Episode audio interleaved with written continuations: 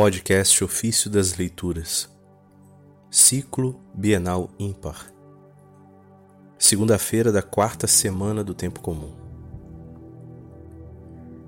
Em todos os membros da Igreja, continuamente é oferecido o sacrifício vivo. Documentário sobre a Carta aos Romanos, de Orígenes, presbítero.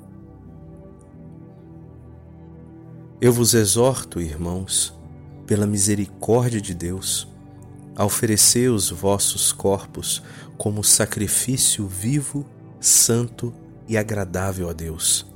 É esse o vosso culto espiritual. Romanos 12, verso 1. Paulo exorta os crentes em Cristo a oferecer o próprio corpo como sacrifício vivo santo e agradável a Deus. Ele o chama de sacrifício vivo porque traz em si o Cristo que é vida.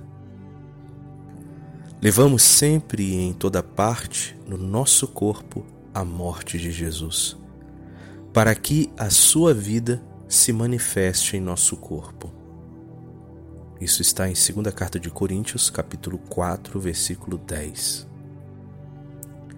Ele diz que é santo porque ali habita o Espírito Santo. É agradável a Deus porque é separado dos vícios e dos pecados. Tudo isso, pois, constitui o ato de culto espiritual digno de Deus pode-se tomar consciência de tal culto, demonstrando que é justo imolar a Deus tais sacrifícios. A própria razão, quando reta e honesta, se recusaria a oferecer bodes, cabritos e vitelos a um Deus incorpóreo e imortal. É claro, portanto, que o sacrifício vivo, santo, agradável a Deus é verdadeiramente um corpo não contaminado. E mesmo que na igreja o primeiro sacrifício, depois daquele dos apóstolos, parece ser o dos mártires, o segundo, o das virgens, o terceiro, o daqueles que observam a castidade.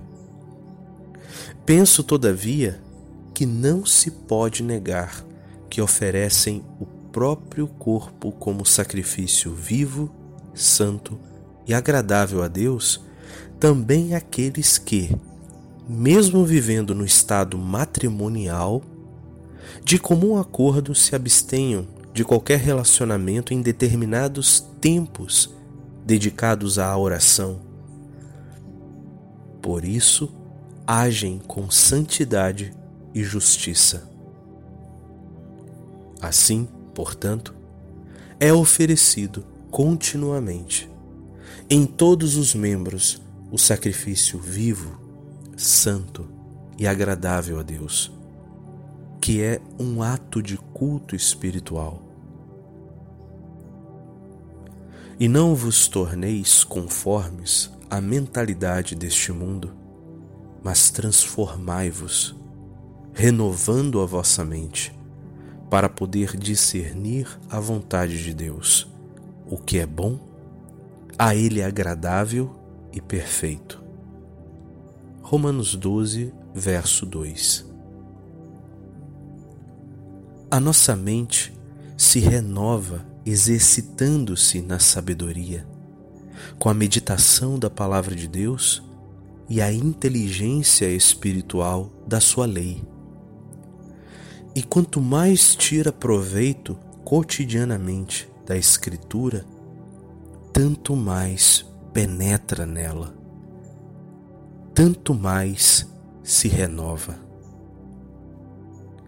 Não sei, pelo contrário, como poderia renovar-se uma mente preguiçosa quanto à leitura da Sagrada Escritura e quanto ao exercício da meditação, a qual nos permite não somente entender o que lemos, como também esclarecê-lo, posteriormente e comunicá-lo aos outros.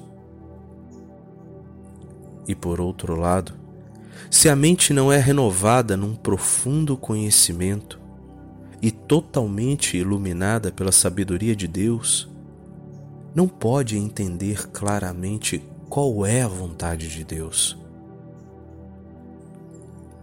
Muitas vezes acontece podermos vê-la onde de fato não se encontra.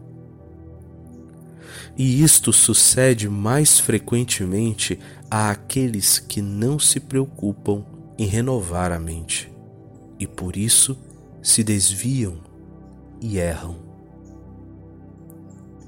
E verdadeiramente, não uma pessoa qualquer, mas somente uma mente renovada e já transformada em imagem de Deus, consegue descobrir se tudo aquilo que faz, pensa ou diz seja a vontade de Deus. E a não fazer, pensar e dizer nada que não veja estar conforme à vontade de Deus.